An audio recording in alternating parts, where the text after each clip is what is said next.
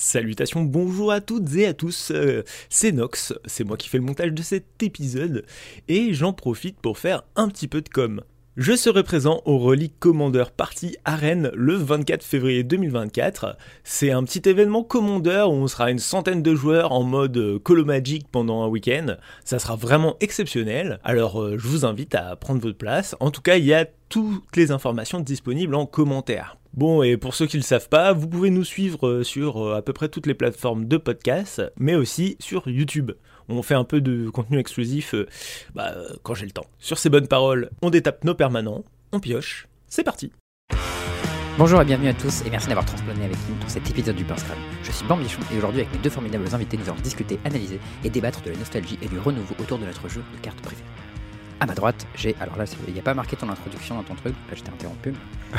c'est pas mal. Est-ce que t'es en, en, en, train de rigoler ou t'es en train de pleurer? Et ben voilà, comme l'a précisé Charles, on est dans ce 42e épisode du Pince Crâne, je crois. J'ai arrêté de compter au bout d'un moment. Euh, mais avant de commencer, est-ce que vous voulez bien vous présenter, les gars?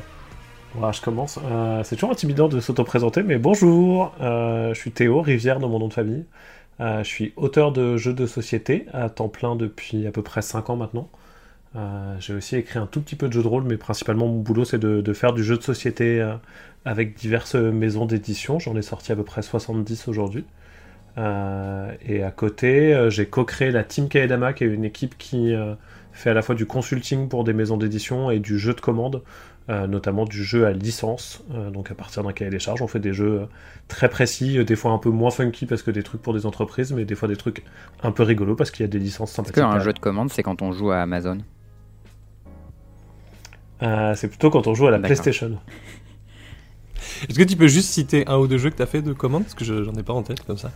Euh, notamment cette année, on a sorti un jeu Batman qui s'appelle Infiltration oh. à Gotham, qui est un jeu identité secrète dans l'univers de Batman. On a sorti un jeu Naruto qui s'appelle Au secours de Konoha, qui est un jeu coopératif euh, de cartes.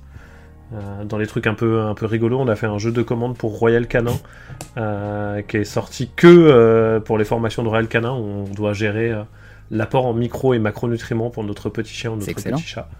Euh, ça, par exemple, ça a été édité. À, même moi, j'ai pas de boîte. Ils ont dû en faire euh, une dizaine, je pense, et ils s'en servent euh, au lieu de mettre des diaporamas pas terribles pendant leur formation. Maintenant, idéalement, ils font jouer à notre jeu à la place. Ah, c'est grave cool. Ok. C'était assez rigolo à faire là pour le coup. C'était, on essaye de pas trop faire de l'institutionnel pur et dur parce que c'est souvent un, un, cahier des charges pas très rigolo, mais là il y avait un côté un peu gentil Tamagotchi où tu essayes de, voir si donner des bananes à un Yorkshire ça va être dangereux ou pas et t'apprends au fur et à mesure qui était, qui était assez sympa à faire. Sans tuer du coup le Yorkshire. Sans tuer, et c'était un des trucs de notre jeu, c'est euh, des fois tu peux tuer ton animal en lui en donner euh, une trop mauvaise alimentation, donc les gens sont traumatisés, et après ils arrêtent de donner euh, du beurre de cacahuète à des chats ou, ou d'autres trucs débiles. Ce qui semble être une bonne idée finalement.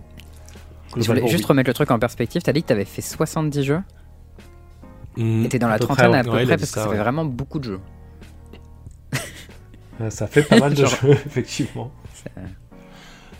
Moi, je me la suis pété un peu euh, en me disant Ouais, j'enregistrerai un podcast avec Théo Rivière lundi et tout. ah ouais, c'est lui qui a fait. Et à chaque fois, il me disait des noms de jeux. Il disait genre C'est vrai, il a fait ça. Mmh. Et j'ai genre Ah bah ouais, genre La Maison des Souris, qui est un de nos meilleurs vendeurs pour les enfants.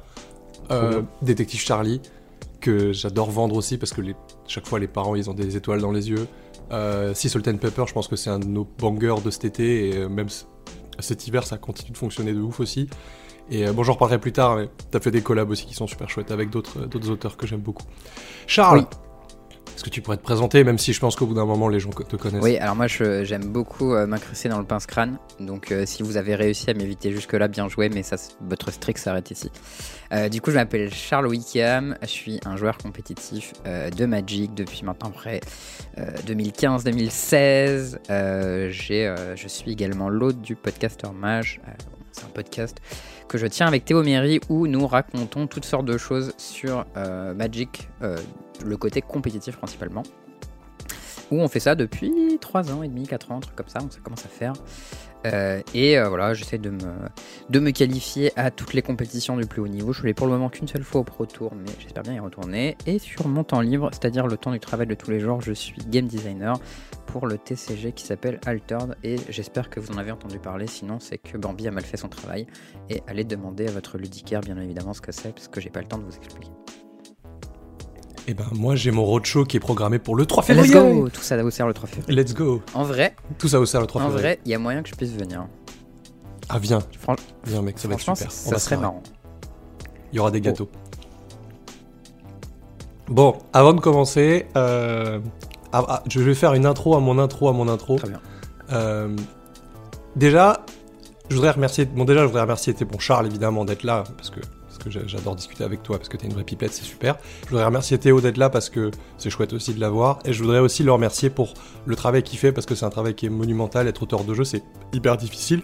Et en fait, je voulais faire une petite séquence émotion parce que tu as fait plusieurs jeux avec Maxime Rambourg, euh, qui est une personne qui est chère à mon cœur aussi, même si ça fait très longtemps que je l'ai pas vu, euh, j'ai pas bu un coup avec lui. Et euh, pour la petite histoire, bah, Maxime Rambourg, c'est quelqu'un que j'ai rencontré à Nancy euh, à la fin de l'ours. On s'est croisé un petit peu aussi avec Théo. Et euh, j'ai passé beaucoup de temps avec les trois personnes qui ont monté ce café-jeu, qui étaient euh, Gabriel Diornora, Maxime Rambourg et Samuel. J'ai oublié son nom de famille, je suis désolé. Colin. Merci. Euh, c'est trois personnes pour qui j'ai énormément de, de respect et, et la dernière fois je me suis rendu compte que ça avait été un petit peu mes modèles et si je suis dans le monde du jeu de société bah, c'est grâce à eux et, euh, et du coup bah voilà Bravo. c'est c'est On les embrasse et on les remercie parce que du coup, t'es un peu là grâce à eux, donc merci à eux de, de t'avoir formé. c'est vrai Félicitations, ils ont fait peu. du bon travail. oui donc, euh, donc voilà, c'était la petite séquence émotion et du coup bah merci Théo de- d'être là et de faire ce que tu fais parce que c'est c'est chouette euh, d'avoir des, des aussi beaux jeux et, et des, des jeux aussi Ouais, moi aussi je vais dire merci à Théo pour mes cadeaux de Noël euh, parce que du coup, euh, tous les jeux que j'ai achetés, c'est les siens. Non, c'est pas vrai, en vrai, bien. j'en ai acheté trois, il en a fait deux sur les trois. Oh, C'était quoi le troisième Alice is Missing Ah putain, ça, c'est- Oh, quel, que j'ai quel fait pour ma chef-d'œuvre. copine. Ah, j'ai fait- Je l'ai pas encore fait. c'est trop il trop paraît que bien. c'est trop bien donc. euh. J'ai fait 4 parties, je crois, et je les ai kiffées Ah, les tu, 4. tu peux y rejouer plusieurs fois? Je crois que c'était one shot et une fois que tu l'avais fait, c'était mort.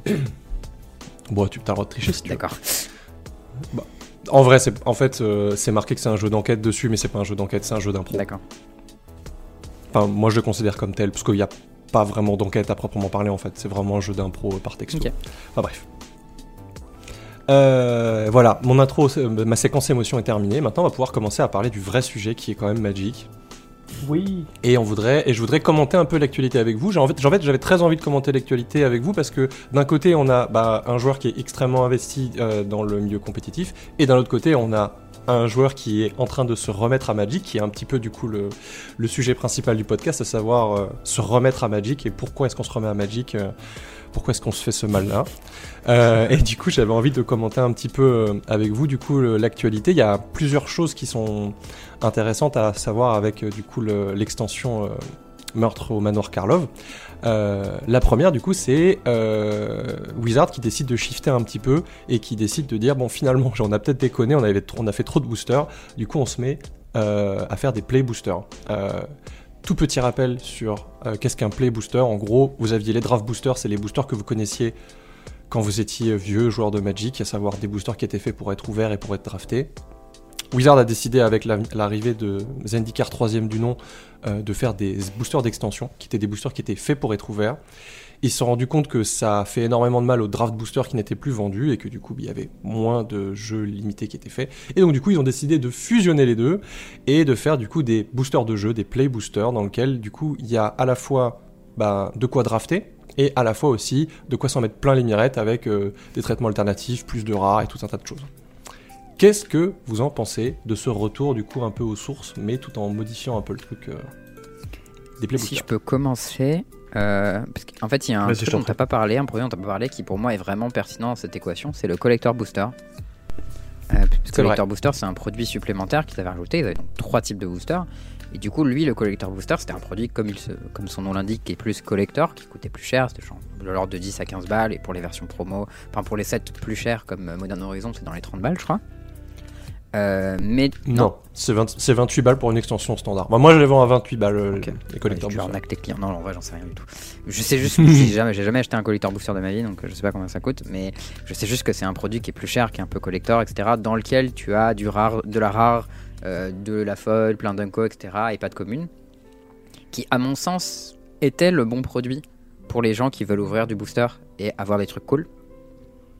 Et euh, en fait, pour moi, c'était un peu le set booster qui avait pas trop de sens euh, entre le draft booster et le collector. Et euh, de ce que j'ai compris, Wizard a artificiellement boosté les ventes du set booster en obligeant les shops à en prendre pour avoir du draft booster. Hmm, C'était pas le cas de mon côté en tout cas.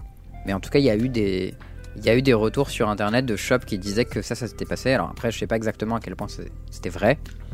Et si, pense que ça dépend des quantités ouais, aussi. s'il y a beaucoup de gens qui prenaient du set booster plutôt que draft, etc. Mais euh, moi, ce que je vois surtout, c'est qu'au passage, ils ont fait une fusion un peu chelou et qu'ils en profitent pour monter le prix euh, du draft Ouais. booster en disant ah bah, vous allez drafter, puis les cartes en plus, bah vous les jouerez, ça sera sympa, etc.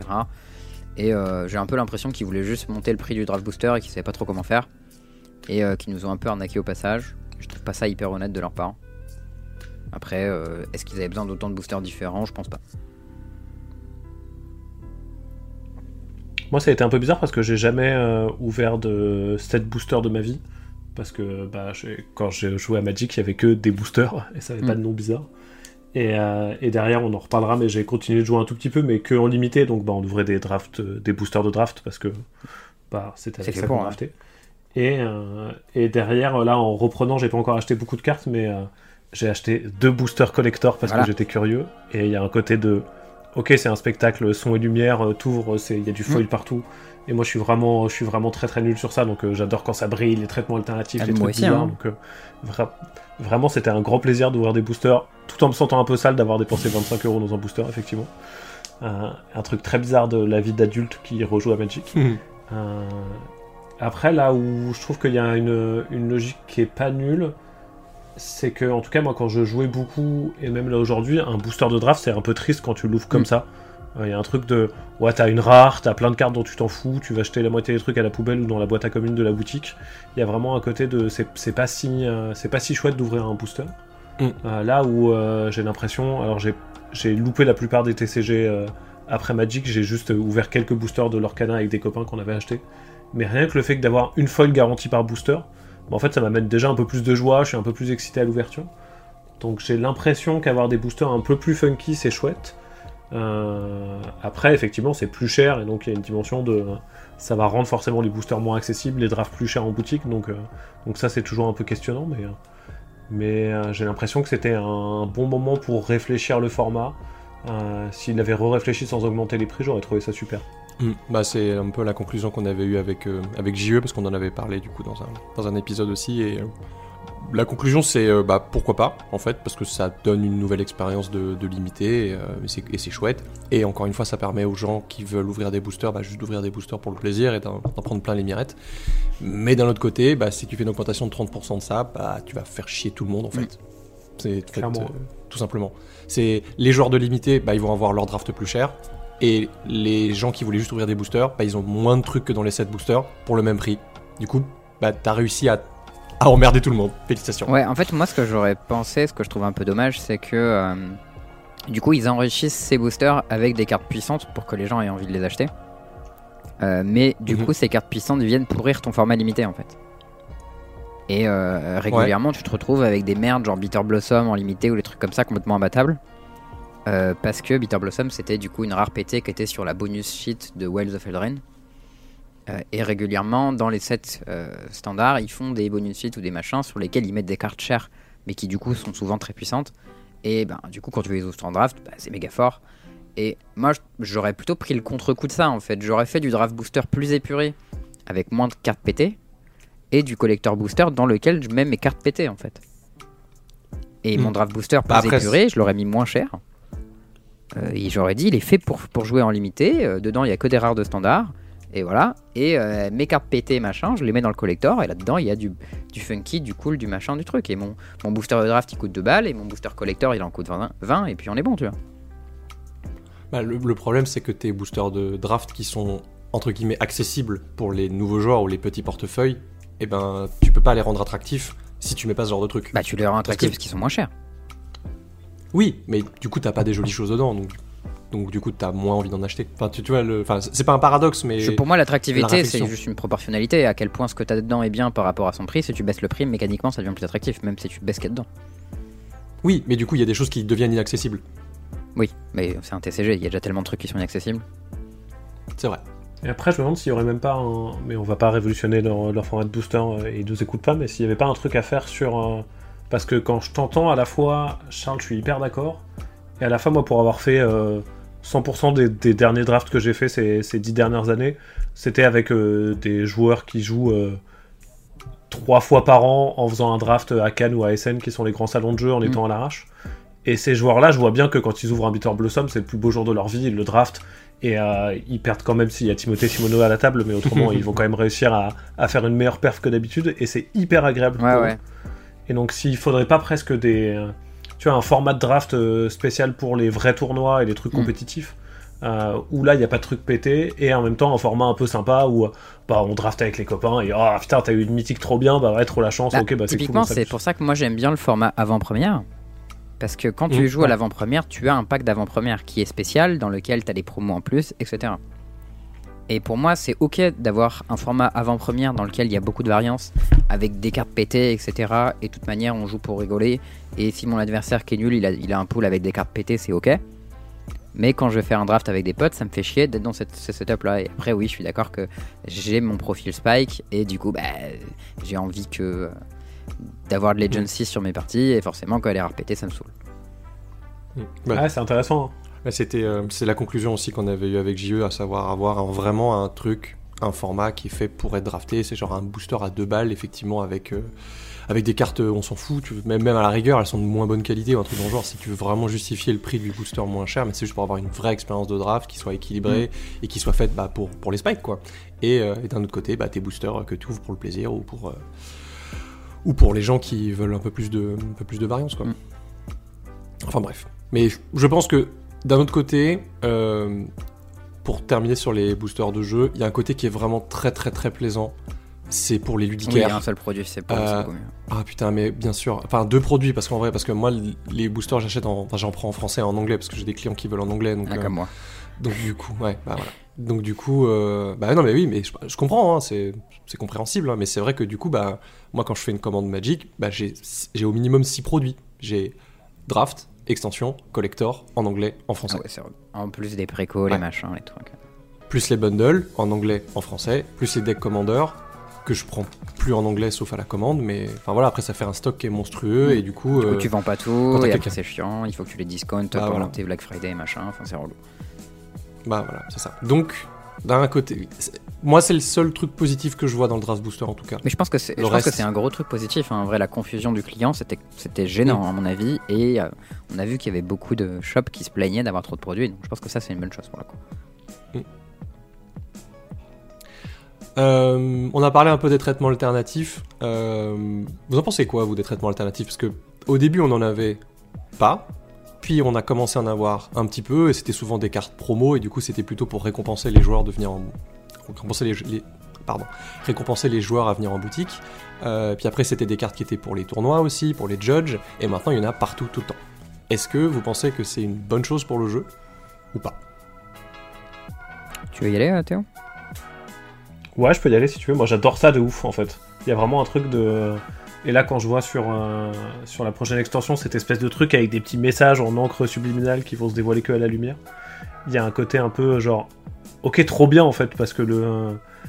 Les mecs comme moi qui aiment bien les traitements un peu bizarres, et j'aime bien parce qu'ils leur donnent toujours des noms un peu rigolos, mais les Double Rainbow Foil, les Confetti Foil, les Galaxy Foil, tous ces trucs-là, moi ça me fait rêver et je suis très très content de les ouvrir et ça contribue assez massivement à mon expérience d'ouverture de booster qui est, qui est agréable grâce à ça.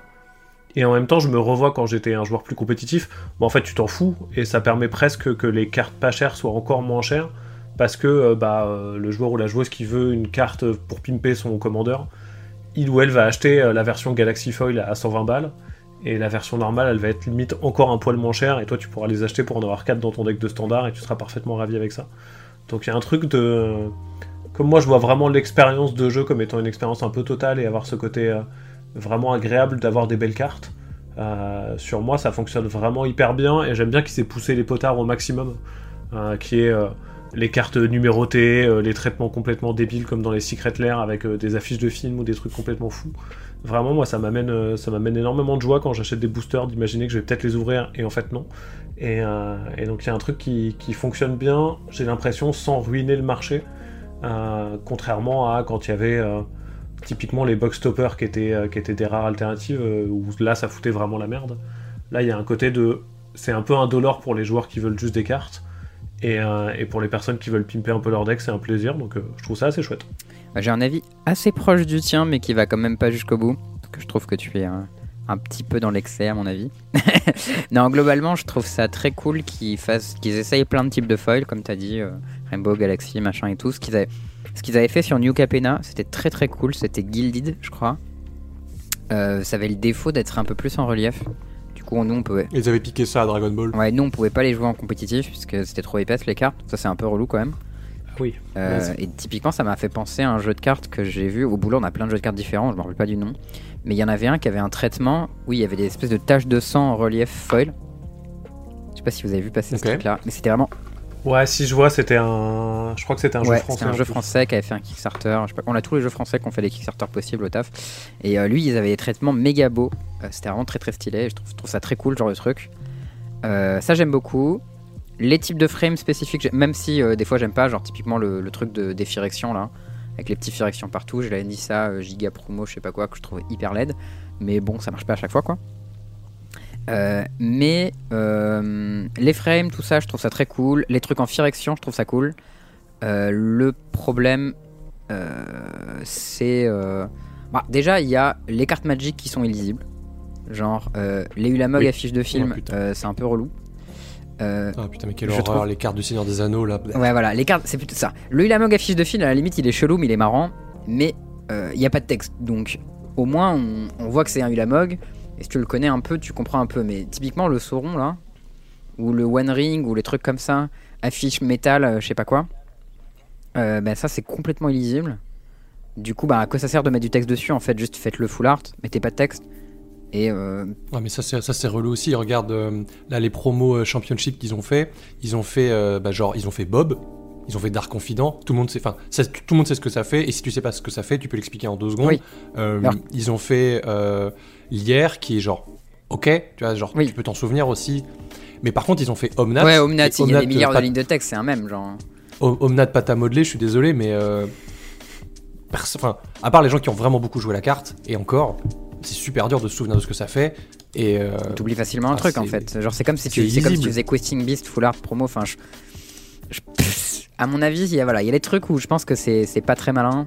Et euh, typiquement, quand tu joues en duel commander, alors j'imagine qu'en commander multi c'est la même chose, et que t'as des gens qui s'amusent à mettre chaque fois la version la plus illisible de la carte. euh, on n'y comprend plus rien et on reconnaît plus les cartes et c'est un peu taxant. Euh, bah, c'est pire, parce que t'as deux fois plus de board à gérer. Ouais, donc voilà, j'y crois. Mais après, je sais que moi personnellement, j'aime bien avoir mon deck full foil. Euh, j'aime bien quand c'est pimpé, quand c'est joli, quand c'est machin. Moi, ma frame préférée, c'est la frame extended, donc c'est juste la même que la normale, mais en l'art un peu plus grand. Euh, mais voilà, de temps en temps, occasionnellement, j'aime bien une petite frame un peu différente, un petit machin, un petit truc.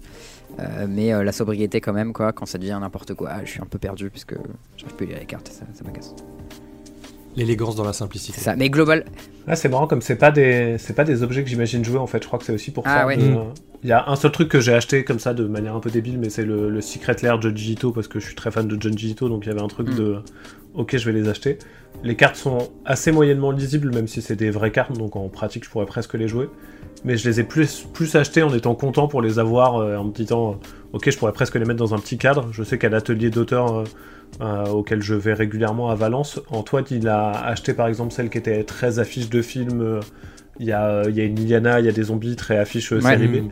Et il les a fait encadrer et c'est plus euh, un truc de déco dans l'atelier un peu ouais, sympa bah, en, en que, objet, euh, que l'idée de le mettre Le dans truc, les c'est qu'en fait, en objet de déco, c'est c'est assez cool, mais moi je pense que si on veut un objet de déco, on fait un poster, on fait pas une carte. Bah, c'est ça. Une carte, c'est fait Ah, pour le- être joué, tu vois. La carte a tellement un truc un peu. Ouais, je comprends. Je suis à... la fois, je suis parfaitement d'accord et c'est fou comme. Tu vois, sur un board game, un jeu de société, je serais vraiment. Ma, ma philosophie et l'école de pensée qu'on m'a transmise très fort, c'est. Ok, c'est l'ergonomie avant quoi que ce soit d'autre. Mais là, dans, dans Magic, comme j'ai plus d'affect, je pense, il y a un truc de, de- Je suis plus touché par les cartes, donc je suis content d'avoir euh, mon truc un peu moins bien lisible, mais un peu joli. Euh, mais je, je vous rejoins sur le fait qu'il devrait le réserver. Là, je suis allé voir le Homnat parce que je le connaissais pas. Et effectivement, euh, entre le texte de la carte et, et l'illustration, bon, je la trouve Ouais, pas très réussie en moche. plus, mais il y a un truc, il y a un truc de Pardon, c'est quoi ce choix bizarre Ouais. hein Bah, attends, Effectivement, moi quand je vois, il y avait les, Talia et les, Monster les, les player rewards. Talia and the, Talia Non, and. Monster, c'est la même merde. hein. Ouais. Alors, c'est une carte tricolore avec 4 lignes de Ah. texte qui sont bien remplies. Et il y a une Store Ouais. Championship qui est très très belle, mais sur laquelle il n'y a aucun texte. Ouais. Et genre, c'est absolument impossible de se rappeler ça, tu vois. Effectivement, euh, Alors qu'il y a. à mon époque, c'était Pass to Exile et Lightning Voilà, Bolt qui étaient des, art. Bah, c'est ça, mais moi, Lightning Bolt que de c'est pas de que problème, tu vois. Genre, j'explique Lightning Bolt, ça prend une seconde. Genre, j'explique Je Talia and the Gitrog Monster, rien que la ligne Legendary Creator, euh, Legendary Creature, Human Frog Horror, c'est déjà trop long. Ah, effectivement, en plus, le, ouais, le résultat est pas, Moi, dans mon deck, euh, pas dans mon deck CX Mix One, je joue un carré de Treasure Hunt que j'ai pris en Player Reward, du coup textless, mais dans ma boîte, j'ai une version de Treasure Hunt avec le texte, parce que le rolling peut Ouais. être un peu chiant. Ouais. Mais c'est chiant en fait, c'est- c'est c'est relou d'avoir ce genre de truc, euh, je trouve. euh, C'est super joli. Je suis, je pense qu'on est tous les trois très d'accord pour dire que c'est très joli, que c'est, mais c'est pas des pièces de jeu en fait. Mm. C'est c'est des, Ouais, des beaux, clairement. des jolis objets de collection. Et ça devrait pas avoir des dos magiques en fait. Ça devrait avoir autre chose C'est ça. au dos. Ouais, je suis assez d'accord, je comprends. Il y a un seul truc par contre sur lequel je suis absolument ravi, mais c'est parce que je suis un, un vieux con à ce niveau-là, mais c'est oh là là, ils font tellement de versions rétro frame et il y a tellement un truc que j'arrive pas à expliquer exactement pourquoi, mais les folles rétro frame avec Ah, la petite étoile moi, je peux- complètement je peux te en dire pourquoi, c'est parce que c'est beaucoup trop beau. Oh là là, ça- je trouve ça tellement magnifique et donc là il y a vraiment un truc complètement de j'ai envie addict à ce d'acheter que truc-là. ça, c'est vraiment, ça me Ouais, balance des pareil. shots d'endorphine dans les veines instantanément quand j'en vois une et je suis Alors oh que là là, moi, t'as vu comme ça brille, tout, la quoi. petite étoile et tout. Oh là là, c'est une dinguerie. Alors que moi pas du tout. Quoi. C'est parce que t'as pas de goût, c'est pour ça. Ouais, ça doit être ça. J'aime, j'aime de moins en moins les foils en vrai. Donc, euh, Bah c'est pareil, tu vois, en termes de. J'en parlais avec, euh, avec des copains là quand on a quand on a on a fait un week-end euh, Magic avec des avec des potes et on en parlait. Ils disaient mais non mais les foils c'est nul, ça rend la carte moins lisible, ça assombrit l'image. Et tous ces arguments, je suis genre oui, c'est tout à fait vrai. Mais putain, ça brille en fait. Moi, voilà, ça suffit. ça. ça, ça- m'excite un peu quoi. Je, suis- je suis un enfant des années 90. C'est une, vignette Panini de mec riche Mm. euh, qui brille. Bon en fait, je la veux et ça me. Et cela dit, je- juste pour revenir sur ce qu'on a dit sur les full art, qui on comprend rien. Déjà en 2009, ils ont fait Cryptic Command full art et ils s'étaient pris le shitstorm. hmm. Moi je me rappelle. envie. C'est vrai. Et ils Ouais, ont, parce que ils- Cryptic Command, Mais tu vois, euh, il leur a fallu 10 ans, mais ils, ils y sont retournés quand même. En mode, vas-y les gars, Mhm. c'est pas grave, on y va quoi. on s'en fout. On bat les couilles. Ouais. Ouais, non. Mais en fait, il y a, j'ai une discussion avec un, avec un mec qui touche un peu à plein de TCG, et en fait, il y a ce rapport qui n'existe pas du tout dans Magic. Dans les autres TCG, notamment Yu-Gi-Oh par exemple, foil égale fort. Ah, En fait, il y a des cartes qui. Je, je vais prendre One Piece parce que je, je maîtrise beaucoup plus. Dans One Piece, il y a commune, peu commune, rare, super rare et secret rare. d'accord. Et Secret Rare, les c'est que, communes et foil. les peu. c'est que foil. Bah c'est ça en fait. C'est que commune peu commune, c'est en mode normal moche. Rare, c'est un foil mais juste l'illustration. Super rare, c'est genre une espèce de full art avec évidemment il y a des versions alternatives, hein, mais les SR du coup, bah c'est des cartes avec un espèce de traitement full art euh, et évidemment foil. Et les secret rares, c'est euh, les Capenna Gilded Foil avec du coup du relief et tout. Alors c'est ultra beau hein, et tout, mais du coup il y a ce rapport à bah c'est foil, il y a du relief, c'est fort. Et Ah. c'est trop drôle parce que tu montres une commune brillante à un joueur de Magic, à un joueur de pardon de Yu-Gi-Oh ou à un joueur de One Piece, il est persuadé que du coup c'est une, ca- une carte qui a une rareté qui est élevée parce que ces cartes-là n'existent pas en fait dans des dans en mode pas foil par exemple. D'accord. Bah, cela dit, c'est Et ça inversement. fait Ah, du sens parce que ça évite de gâcher des slots de foil pour des cartes dont tout le monde se branle. Mais ça empêche d'avoir un deck full foil. Bah, sauf si ton deck il est Bah, full super rare. Mais voilà. C'est vrai. Mais du coup, euh, Mais, euh, du, du coup l'idée c'est pour l'anecdote, moi je me souviens que dans mes pro- j'ai- quand j'ai acheté mes deux premiers boosters, un Jugement et un Odyssey à l'époque, euh, dans mon booster Odyssey, j'avais une commune foil, un truc vraiment tout nul qui fait gagner, euh, j'ai plus le nom de la carte, mais un truc qui fait gagner des PV. Non, tu- Faith. Non, un truc qui fait pour 1 et un blanc, tu gagnes 4 et genre 4 de plus pour chaque euh, rituel avec le même nom dans ton yard ou un truc dans le genre. Bref, c'est pas euh, vraiment une mauvaise carte, mais elle était foil. Et vraiment, je me souviens enfant, enfin enfant, j'avais euh, ouais, si j'avais 10-11 ans, être genre qu'est-ce qui se passe? C'est quoi cette carte? Qu'est-ce que j'ai ouvert? Pourquoi j'avais déjà un peu conscience que gagner des points de vie c'était pas une très bonne stratégie à Magic donc je m'étais pas dit waouh la carte elle est trop forte et vraiment j'ai mis un, un temps assez certain jusqu'à temps que des grands m'expliquent au collège à me dire mais qu'est-ce qui s'est passé dans mon booster pour que cette carte elle soit différente Mm. parce que c'était incompréhensible Ok. Rigolo. Marrant comme anecdote.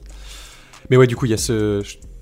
En fait, il y a cette dichotomie qui n'existe pas du coup à Magic, qui est que bah, les, les cartes foil, bah, elles sont plus fortes virtuellement en fait dans d'autres TCG, Ouais. Yu-Gi-Oh ou One Piece par exemple. Bon, on papote beaucoup et du coup on n'avance pas du tout. Euh, j'avais très en, en fait j'avais très très envie de, de parler d'autre chose qui était un peu la genèse de cet épisode et dont je, je reprendrai après. Euh, vous en pensez quoi de ce featuring avec le Cluedo? Moi, je suis excité de ouf. J'ai réussi à me Ah ouais hyper tout seul. Bah, en fait, au début, je me suis dit, oh non, c'est un Cluedo avec les personnages de Magic, c'est nul, je m'en fous. Le Cluedo, c'est vieillot, Je j'ai pas suis exactement arrêté à cette époque-là, moi. Et après, en fait, j'ai vu que c'était un gameplay qui était différent, que c'était un mélange entre Magic et le Cluedo, qui a un côté un peu de. Tu joues à Magic pour de vrai, mais il y a une dimension un peu enquête, tu vas trouver des indices, il va se passer des trucs. Euh, et ils annoncent que ça se joue bien à deux. Et donc, je suis assez certain que je vais acheter euh, un exemplaire pour voir, en fait. Je suis vraiment curieux de voir ce qu'ils en ont fait. En plus, chez Hasbro, il n'y a, pas- il y a pas les pires game designers au monde, et souvent, il y, a des- enfant. il y a des jolies choses qui se passent et qui peuvent sortir. Donc, euh, à la fois, je me dis, ok, en fait, ça peut être. euh, un Cluedo, mais en fait c'est Liliana qui a fait le coup et vraiment je vais être déçu. Mais j'ai l'impression que ça peut être un, un truc assez chouette avec une belle expérience. Donc euh, après avoir lu le descriptif au-delà de, de- de l'annonce du produit, où je me suis dit, pouah, vraiment non. euh, je crois que j'ai un peu envie de, de découvrir le truc. Ok, intéressant. Moi, je me suis un peu arrêté à exactement ce que tu as dit. Surtout que bah, les, les spoilers euh, de Descartes avaient une police absolument dégueulasse euh, qui était illisible, je sais pas pourquoi. ah, la- La police elle est horrible, c'est la police Cluedo, là, dégueulasse. Ah, c'est la police Cluedo, c'est pour ça qu'ils ont fait ça? Ouais. Ok, moi je me suis dit c'est des cartes Magic mais en pire que d'habitude. Euh, du coup, euh, non merci. Et euh, C'est du comics sans MS. euh. franchement, je sais pas. Mais... Et du coup, je me suis dit bah pourquoi je m'infligerais ça en fait? Genre, si je veux jouer à des mauvais jeux, je demande euh, des conseils à, à mes potes qui, qui sont pas game designers et ils pourront me donner, tu vois. Mais non, mais ah, par contre, j'aime bien le, le design des cartes. Je trouve ça rigolo, genre les- le flavor text euh, en mode euh, machine à écrire et tout. Je trouve que je trouve qu'il y a des trucs marrants qu'ils ont fait et que c'était l'occasion de faire un produit un peu à la Ninja.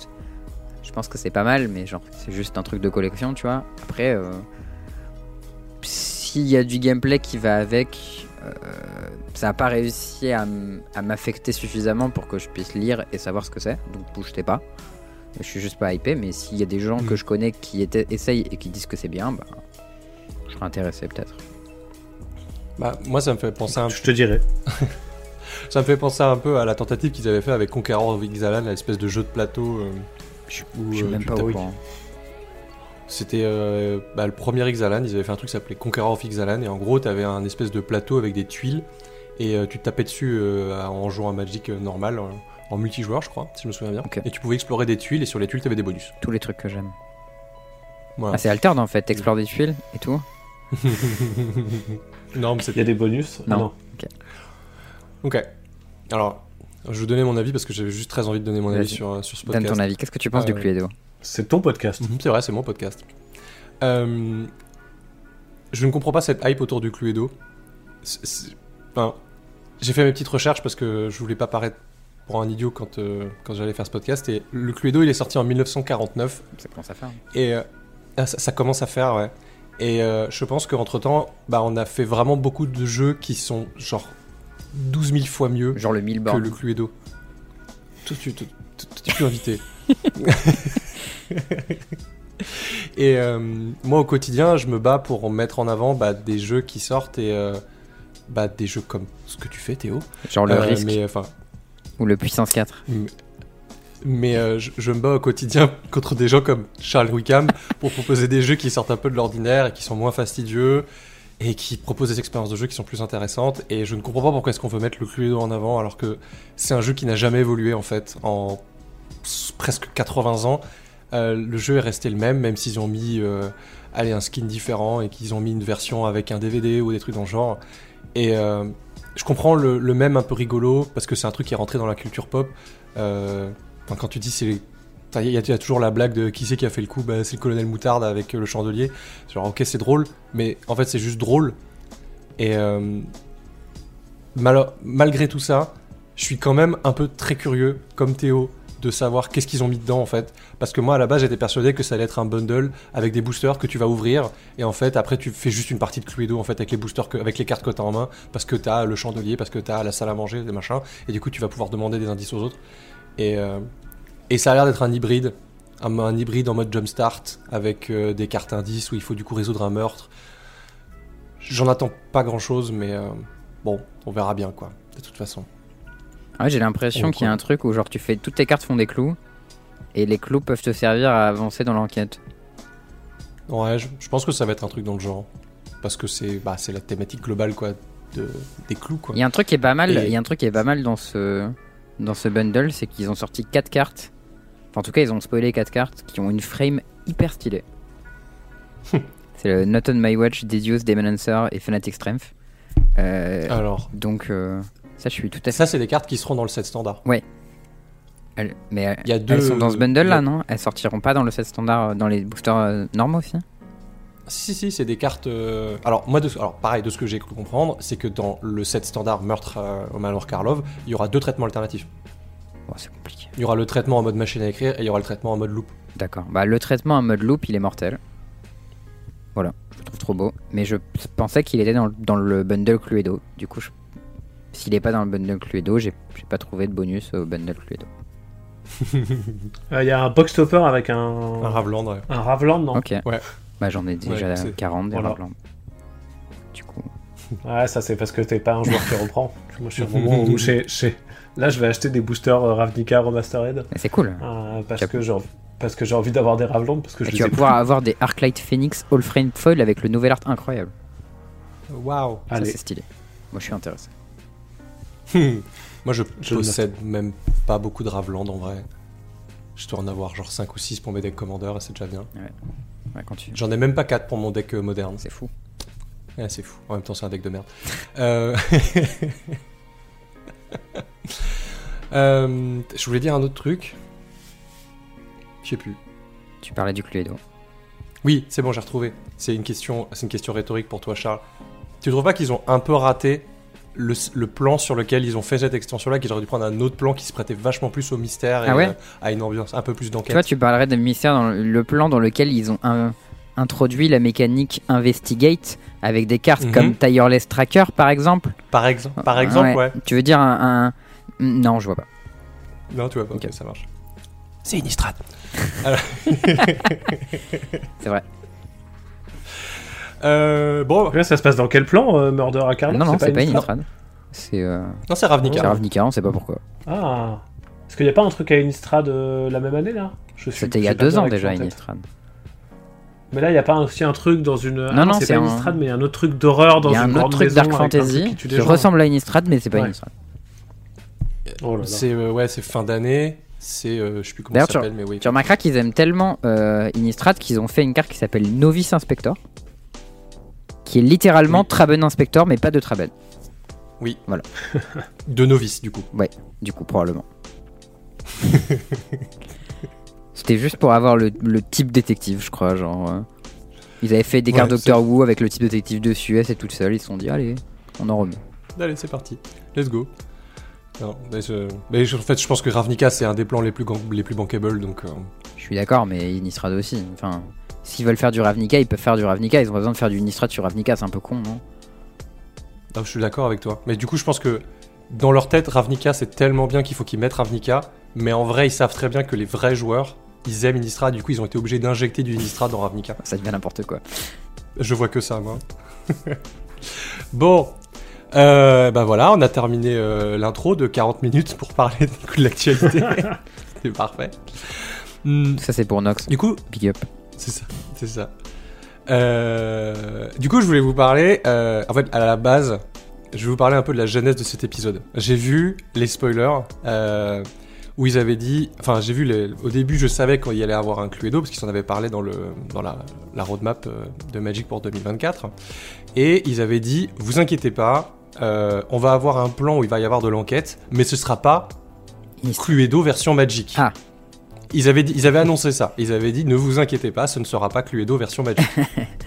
ok. Ah, oh, de Table Bien joué, c'est ça, exactement.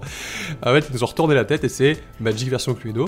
Donc voilà, donc du coup, j'étais très en colère parce que je déteste le Cluedo, parce qu'on m'en demande tous les jours et que ça me saoule à la boutique. Euh, et du coup, je voulais faire au début euh, ce, ce podcast qui m'est si cher, qui est le pince-moi le sel, où j'adore déverser des kilos de sel avec un invité euh, toujours, toujours aussi salé que moi. Et finalement, je me suis dit, je vais inviter Charles, parce que j'aime vraiment beaucoup Charles. Ah, ça, c'est sympa, ça. Et euh, je me suis dit, il va me falloir. Et donc, je- comme blague, je t'avais demandé, du coup, il me fallait quelqu'un qui a un goût impeccable en jeu de société, un game designer, et, euh, et en plus, il fallait qu'il soit vraiment très très beau. Et là, tu m'as dit, bah, Théo Rivière, je suis sûr qu'il est très accessible. et du coup, je me suis dit qu'on allait combiner euh, ce podcast-là avec, du coup, le vrai sujet qui nous intéresse, à savoir, bah, qu'est-ce que ça fait en fait de retourner dans Magic Hmm. Et pourquoi, pourquoi est-ce que Magic, euh, en fait, euh, bah, finalement, euh, bah, on l'aime ou le quitte, mais finalement, on y retombe quand même, quoi. On le quitte Oui, jamais vraiment. C'est ça. Bah surtout quand on est game designer, je pense. Il y a, il y a toujours ce côté, euh, côté fascinant en fait de Magic qui a, qui a posé les bases du, du TCG. En tout cas, enfin des, oui des TCG en général. Et c'est un jeu qui malgré ses 30 ans en fait arrive toujours à se renouveler. Enfin plus ou moins à se renouveler en tout cas, mais qui arrive toujours à avoir un système de règles qui est solide, etc. Et moi qui suis pas game designer, c'est un truc qui me fait un peu rêver. Et je sais pas si c'est un peu le wet dream de, de game designer de se dire putain j'aimerais tellement accoucher d'un système de jeu comme ça. Non? Il y, a un truc, euh, il y a un truc joli dans sa multiplicité en fait. Et c'est un, c'est un des trucs qui fait que j'ai pas vraiment quitté Magic parce que même quand je jouais plus du tout, euh, globalement ces dix dernières années, je pense un petit peu moins, euh, plutôt ces six dernières années, bah, en fait je regardais l'actu, je regardais les nouvelles mechas, les bundles, ce qui sortait. Je jouais ponctuellement sur MTG Arena parce que quand même c'est facile à jouer, donc euh, de temps en temps je doigts de le dire que t'écoutais le pince. jusqu'à ce que je... à deux doigts d'écouter du contenu. À un moment, vraiment, euh, j'ai repris pas mal et j'ai commencé à re-regarder un peu du contenu. Et à un moment, j'ai tout coupé parce que ça. Il y a un défaut à Magic principal qui est, euh, qui est pas tant l'aspect temps. financier, on pourra en reparler, mais que je trouve pas si monstrueux que ça. Mais c'est là, depuis que j'ai repris, ça occupe 40% Ah ouais, de mon cerveau en fait. trop de quoi. place, hein. Et, euh, et donc euh, là où euh, je suis normalement euh, quand je me douche ou quand je m'ennuie, euh, bah je suis genre ah ouais attends j'ai une nouvelle idée de proto c'est cool je bosse et j'avance. Là je me dis alors attends est-ce que j'ai pas un plan pour acheter des fetchlands pas très chers Et si je monte ça comme commandeur, faut quand même que je récupère telle carte. Ah faut que je réactive un compte MKM et, euh, et ça reprend une, une place dans ma tête euh, qui est assez importante. Euh, et donc régulièrement euh, quand je suivais trop de création de contenu, j'étais obligé de couper parce que c'était c'était trop euh, c'était trop prenant. C'est trop nourrissant. Euh, ouais, clairement.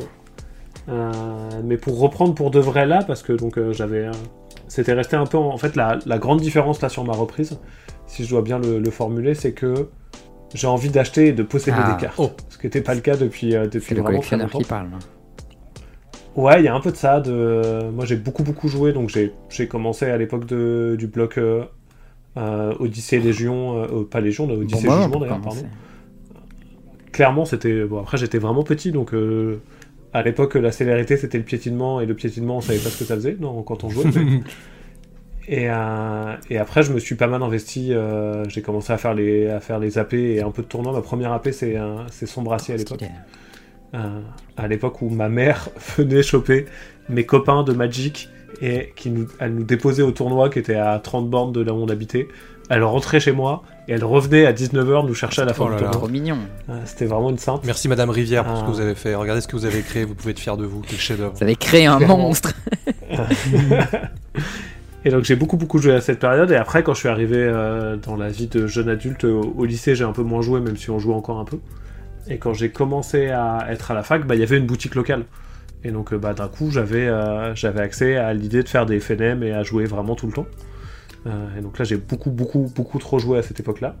Euh, c'est là où j'ai commencé à pas mal arbitrer aussi et donc ça a encore pris une plus grande place dans ma vie. Euh, jusqu'à ce que j'ai un vrai travail euh, et que je déménage à Nancy pour travailler pour Yellow à Ah. l'époque.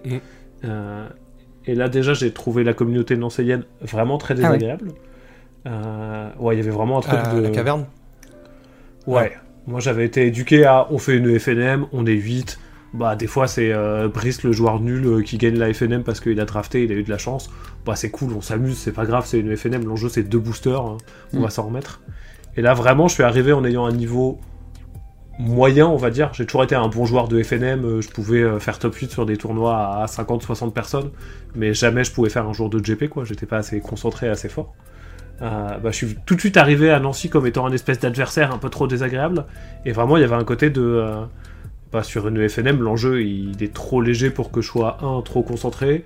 Et deux, si jamais je suis en table finale contre un enfant et qu'il a oublié de m'attaquer, je vais lui dire T'es sûr, Bah tu oui. m'attaques pas, quoi. Euh, et donc, il y avait une dimension de. Là où sur un gros tournoi, euh, évidemment, je suis prêt à tout pour gagner. Enfin, à tout. Je joue. C'est la victoire, le truc principal de mon, Dans les de mon limites de plaisir. l'éthique. Là où je suis. non, sur- C'est ça. Là où sur une FNM, j'étais vraiment relax. Et à Nancy, j'ai trouvé que les gens étaient hyper stress, euh, vraiment euh, hyper euh, wannabe bon joueur, alors que le niveau était pas terrible. Donc ça m'a, ouais, ça m'a vraiment déplu. J'ai été Ouais, un petit donc peu dans cette communauté. et C'est une des raisons pour lesquelles j'ai décroché Magic à cette époque-là aussi. Ah ouais. Ouais, c'était Ah, pas bien. Putain, euh, moi j'ai de très bons souvenirs du GP Nancy, mais c'est la seule fois où j'ai foutu les pieds à Nancy, tu vois. Ouais, sur, par contre, là, ça m'a manqué un peu la scène des GP, tu vois, de, de voir un peu euh, tous les joueurs, j'allais dire joueurs et joueuses parce que j'ai tendance à essayer de féminiser mon langage, mais là, ça serait complètement faux parce Mm. que clairement, il y avait peu de joueuses quand je jouais.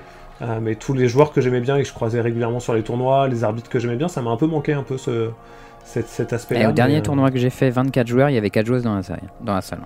Ouh. Ouais, je me dis que ça va, ça va sûrement progresser petit à petit hein, pour le coup. Bah c'est ouais. c'est c'est le sujet d'un autre podcast d'ailleurs. Euh, Victoire, C'est vrai. n'hésite pas à me contacter. J'attends toujours une réponse de ton mail.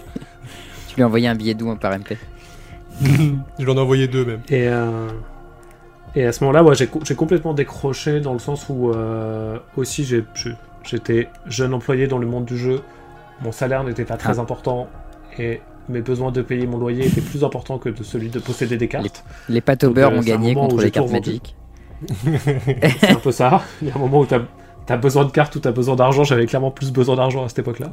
Euh, donc j'ai un peu tout revendu et après je jouais euh, sporadiquement. euh, des fois j'étais chez les copains et puis quelqu'un avait acheté une boîte et on draftait ou ce genre de choses et c'était cool. Mais clairement j'aimais même assez bien d'avoir ce côté un peu détaché de bah euh, vas-y euh, j'achète une boîte euh, pour le festival des jeux de Cannes. Euh, chacun me rembourse la part de son draft, mais bon, gardez vos cartes, moi je m'en fous, c'était plus pour le plaisir de faire un draft et de passer Mm. une bonne soirée. Mm. Et, Aujourd'hui, euh, tu es un riche designer pas à long- succès, du coup, tu peux avoir des cartes. J'aimerais euh, que ça soit encore plus facile. mais, euh, mais clairement, c'est moins compliqué d'acheter des cartes et j'ai pas de pas de stress à payer mon loyer, donc c'est un, un peu plus facile à ce Parce qu'il ne paye pas de loyer. Ah, Et oui, c'est J'aimerais bien ça aussi. c'est ça d'être game designer en fait. On vous donne tout. C'est fou. C'est trop facile. Je suis influenceur euh, appartement, donc on me Ah, prête bien, des ça. appartements pour que je vive dedans. Putain, ça serait pas mal. Euh, et, euh, et on a fait un week-end, euh, ça fait deux fois qu'on fait un week-end Magic avec euh, les copains auteurs de jeux euh, à la cafetière, l'atelier où on va à Valence. Et euh, où c'est vraiment trop cool. Et là, vraiment, je suis rentré. J'étais galvanisé par ce week-end qui était trop bien. Et j'étais vraiment le seul connard à arriver avec euh, mon commandeur euh, full proxy parce que c'est bon, j'ai plus de cartes, c'est pas grave quoi. Et vraiment, je suis rentré chez moi et dans le train, je me suis dit, Ouah, je veux des cartes en fait. Et c'était et il y avait un truc très presque physique, un peu débilos, de se dire ouais, en fait, non, je vais acheter des boosters, euh, je veux retrouver ce plaisir-là. Et, euh, et ça m'a ça m'a relancé euh, sauvagement dans le, dans le truc. C'est marrant parce que j'ai le, j'ai le chemin un peu inverse en ce moment avec euh, Flesh and Blood. Hmm. Je me suis acheté des, des Blitz decks pour tester et du coup on joue, on joue pas mal avec un pote. Et euh, les decks sont très bien. hein. On, en a fait, on en a fait pas mal le tour. Je sais pas combien de parties j'en ai fait. J'ai dû en faire une trentaine, je pense. Je- voire peut-être même voir plus. Euh, avec euh, du coup les 6 decks que j'ai pris. Et, euh, là je me suis dit putain mais j'ai envie de faire du, j'ai envie de, de faire du gros jeu quoi. Et, euh, du coup bah j'ai commandé 5 decks euh, en proxy. 50 balles les 5 decks. Voilà. Et du coup, euh, maintenant, on a des bons decks bien vénères compétitifs euh, Flesh and Blood, on joue avec. Et voilà. Et, je ne- je- et je- et bizarrement, comme je pourrais l'avoir à Magic, je ne ressens pas le besoin de posséder de cartes de Flesh and Blood. Genre, j'ai, Ouais, je comprends. je, je le vois plus comme euh, un peu comme un jeu de société, comme pas mal de gens, je pense, voient Magic aussi, genre une espèce de battle box ou des trucs dans le genre, euh, qui sortent une fois de temps en temps. Euh, Ah, le cube, c'est ça, hein. juste Ouais, le cube, c'est carrément, ouais, le cube, c'est ça aussi. Genre, hein. moi, je possède un cube et c'est que des proxys dedans. Alors, oui, il y a mes, mes basiques qui sont jolis, tu vois. J'ai pris très longtemps à choisir mes basiques, à les chercher, les acheter, machin et tout. Tout dedans, c'est full proxy parce que. En vrai, c'est plus par question pratique que par le fait de posséder les cartes. Tu vois, j'aimerais bien posséder toutes les cartes dans mon cube. Il y en a beaucoup que je possède, mais juste c'est trop chiant de devoir les sortir quand tu vas faire un tournoi. De ah, je prends telle carte, elle est dans mon cube Ouais. et tout. Après, tu ressors ton cube et plus les cartes dedans. Genre, c'est trop chiant quoi. Hmm. Bon, et ben du coup, t'as répondu à toutes les questions d'un coup, Théo, que je voulais te poser. C'est- pas trop mal. En même temps, je t'avais filé le runner, donc forcément. Euh, Il y a quand même une dernière auquel t'as pas répondu, et, euh, et du coup, j'ai euh, j'ai très envie de te la poser parce qu'elle parce qu'elle est un peu sombre. Euh, Est-ce que t'as des craintes par rapport à ton retour dans Magic? Est-ce que t'as des, des peurs ou des, des choses que tu t'es dit Ah, là, va falloir que je fasse attention? Ah, c'est une bonne question. Euh, pas trop parce que. Parce que j'ai plein de pognon une- Non, mais justement, j'ai une, une belle discussion avec euh, une pote qui joue, beaucoup, enfin, qui joue un peu à Pokémon et qui collectionne beaucoup les cartes Pokémon. Qui était un peu le Et dis-moi comment tu manages ta vie d'adulte? Euh, qui a envie d'acheter des trucs un peu débilos de, de comme ça, genre des cartes Pokémon ou des cartes Magic. Et, euh, et on en a discuté longuement, on avait un long trajet en bagnole ensemble et donc on en a parlé. Et, euh, en fait, je crois que ça va parce que, effectivement, aujourd'hui j'ai euh, j'ai 30 ans et je gagne ma vie normalement sans être riche, mais, j'ai pas de problème financier. Et, et si mon plaisir c'est se dire, ok, toutes les semaines j'achète un booster à 25 balles, en fait ça va, il y a des gens autour de moi, ils collectionnent les voitures de luxe ou ils achètent des maisons. Euh, c'est ok en fait, c'est pas une très grande dépense de dépenser euh, 100 balles par mois dans des cartes Magic ou, euh, ou d'acheter de temps en temps une belle pièce ou un beau truc. Euh, donc il y a un truc de pragmatiquement, je crois que ça va. Euh, mais j'ai quand même peur de vriller un moment et de, de- de faire n'importe quoi là. J'ai un, j'ai un plan pour acheter des vrais bilans. Euh, ce que, j'ai toujours rêvé de faire dans ma vie, et je crois que je vais aller au bout de cette démarche, et c'est dépenser plus d'argent que de cool, raison. Euh, Il y a un côté un peu investissement qui me dérange pas, et il y a un côté euh, bah, tout le temps où j'ai joué à Magic et où j'avais pas de thunes, bah, je rêvais d'avoir des bilans et je Mm. les avais pas. Mais en même temps, c'est une dépense un peu irraisonnée et que je fais pas habituellement. Donc là où je suis quelqu'un, justement parce que ma, ma situation d'auteur fait que mes revenus sont un peu aléatoires et un peu bordéliques, j'ai un peu compensé ça par un- une sorte de pragmatisme financier où je dépense pas beaucoup d'argent que je possède pas. Euh, la Magic me donne envie d'acheter plein de trucs complètement débiles pour les mettre dans des classeurs et les avoir. Ah, c'est pour les mettre dans des Euh, classeurs, c'est pas pour les jouer? Si, en plus, ça- si, les Ah, bilans, j'ai envie mais- de les avoir pour. euh, Tu vois, je veux avoir. euh, je veux, j'en veux un de chaque pour me dire, ok, je peux monter tous les commandeurs que je veux à partir de maintenant. Mais Charles, ça se joue pas les bilans Ah, de. Bien sûr que si. Mais non, mais c'est trop cher. Et malheureux. Mais bien Mais sûr tu que peux si. pas jouer avec. Mais tu Ah, rigoles, moi, mais. Moi, pas vraiment, j'ai envie, j'ai envie de jouer des cartes Attends, mais on chères va pas acheter des cartes chères pour, pour les mettre dans des classeurs et jamais jouer avec. euh. Non, mais tu fais des proxys. Mais coche, je Tu fais dis, des regarde, je la possède. Eh non, mais... si je dois jouer en tournoi Legacy, Mais tu j'ai vois, besoin j'ai- d'avoir mes 4 bilans. Je joue avec mes, mes 6 bilans. Bah, je... Il y a des gens qui jouent encore en Legacy? bah, moi, oui. ouais, oui, bah écoute, quand t'as- Et ils ont besoin de beaucoup d'argent, les pauvres. Voilà, parce que les Bah, ouais, organisateurs de tournois veulent pas nous laisser jouer avec des proxys.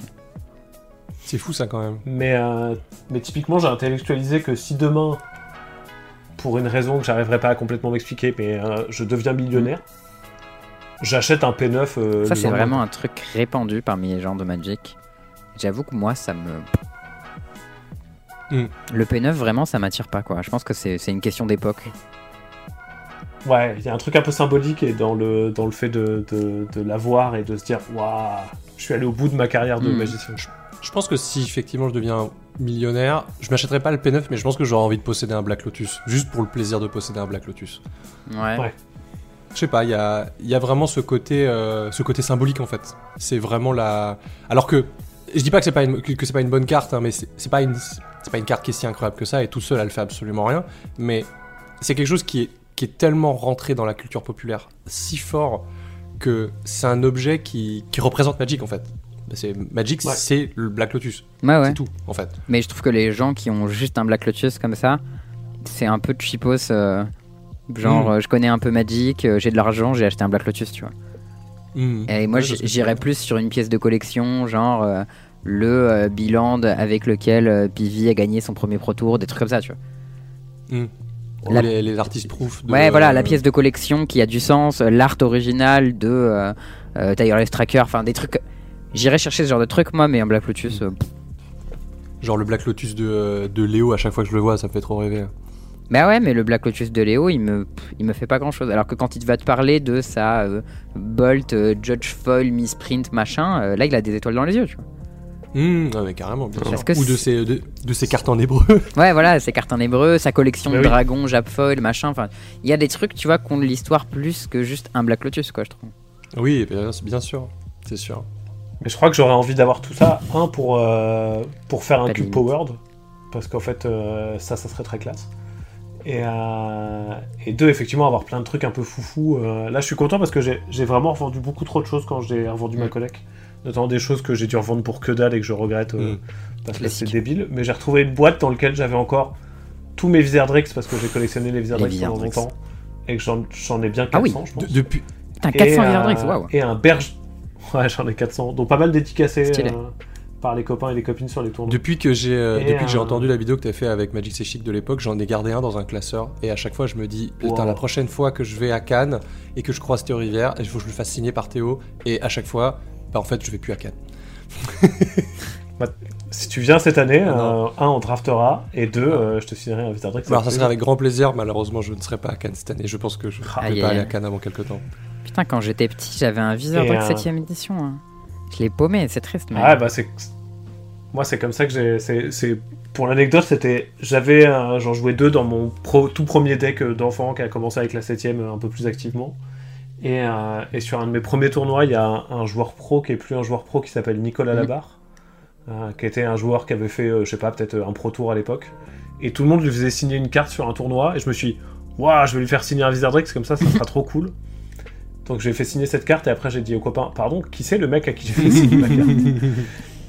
Et, euh, et donc je me suis dit, ok, bah, je vais en garder le plus possible et je vais les, je vais les faire signer. Et donc ça, je suis content de pas, de pas m'en être débarrassé. Et j'ai retrouvé aussi un berger de la putridité, qui est un- Wow. une carte légion pas terrible. C'est une 1-1 pour 2 qui se tape et qui fait perdre un point de vie pour chaque zombie que tu contrôles à chaque joueur. aussi, ça va. Ah oui, non, c'est chaque joueur. Ah. Ouais, c'est Ouais, tout le Toi monde. aussi, toi Ah aussi tu prends que des les adversaires. ouais, c'est Ouais, c'est ouais. moyen. Ouais. Et qui était, je crois, la première carte qu'un qu'un qu'un grand au collège m'avait donnée quand j'ai dit Waouh, ça a l'air trop bien ton jeu, tu me files une carte. Et donc, euh, donc j'ai récupéré cette carte, elle est pouillée au possible, mais je l'ai retrouvée là. Je suis assez content de pas avoir bon, une commune légion cramée, pas foil. Globalement, personne n'aurait voulu me la racheter. Mais je suis content de pas l'avoir C'est vrai que moi, dans le même genre, je suis retombé récemment sur la première carte que j'ai draftée ever. Ok. Oh. C'était une escouade de balistes, 9ème édition. C'était plutôt une bonne carte. Déjà, c'était une Unko, donc euh, gros cerveau. Euh, Charles 10 ans, il draftait l'Unko avant la rare. Donc euh, voilà. C'était c'était une carte avec une fret of activation de Maboul qui empêchait complètement les gens d'attaquer et de bloquer. Donc euh, niveau game design, pas ouf, mais par contre, niveau power level, c'était costaud. Putain, je, Ouais, je viens de regarder, c'est Ah ouais, c'était vilain. Belle carte. Je suis en train de, j'étais en train d'essayer de me souvenir, c'était quoi Pas la première carte que j'ai draftée parce que j'ai pas beaucoup drafté quand j'ai commencé, mais je me souviens très bien de la première avant-première que j'ai fait. Mm. C'était sur euh, Shadows over Innistrad du coup. Oh, bossette. Et euh, dans, mon dans mon booster de l'eau, je me souviens pas du tout de ce que j'avais joué pendant le pendant l'extension. Bah ouais, Bosset, hein, c'est le set avec lequel j'ai commencé, c'est pour ça que j'adore cette, cette extension et ce plan. Le- dans mon booster de l'eau, j'avais eu un Jace détisseur de secret. Stylé. Et ça, c'est une carte que j'ai gardée et qui est toujours dans mon deck Brago, alors que ça pue un peu la merde maintenant, Jace détisseur de secret. Mais, euh, mais je l'ai gardée et je me souviens surtout qu'il y avait un mec insupportable qui avait voulu me la racheter parce qu'il collectionnait les Jace. Mm. Et euh, moi j'étais là genre, va chier, je la garde, elle est à moi. Et c'est fou comme. euh, et c'est un des trucs, euh, tu posais la question, mais pourquoi est-ce qu'on revient à Magic? Euh, C'est parce que ça, en fait, aussi, quoi. De... J'ai tellement de souvenirs liés à des moments de, de jeu. Je sais qu'en rejouant, je vais en recréer. Il y a un truc de. Ce côté un peu, euh, un peu événement et un peu obsessionnel qui peut être lié au jeu, il est vraiment génial. Et ça fait des parties dont, dont... Ouais, qui ont été plus riches d'émotions que la plupart des parties des, des jeux de société auxquels j'ai pu faire. Bien que j'en ai jamais eu un jeu de société qui m'a marqué comme une partie de Magic, ça c'est vrai. Que... Mais, mais c'est ça qui est ouf, ouais. Justement, pendant que tu disais ça, euh, euh, Théo, je pensais à la même chose, Charles, c'est que j'ai pas de jeu de société où je me suis dit, waouh, ça c'était vraiment mémorable grâce à cette carte-là ou cette ressource-là ou ce Ouais, truc-là. En fait, alors que des parties de. Magic, je pourrais t'en citer des dizaines dont je me ça. rappelle précisément de trucs qui sont passés parce que c'était incroyable.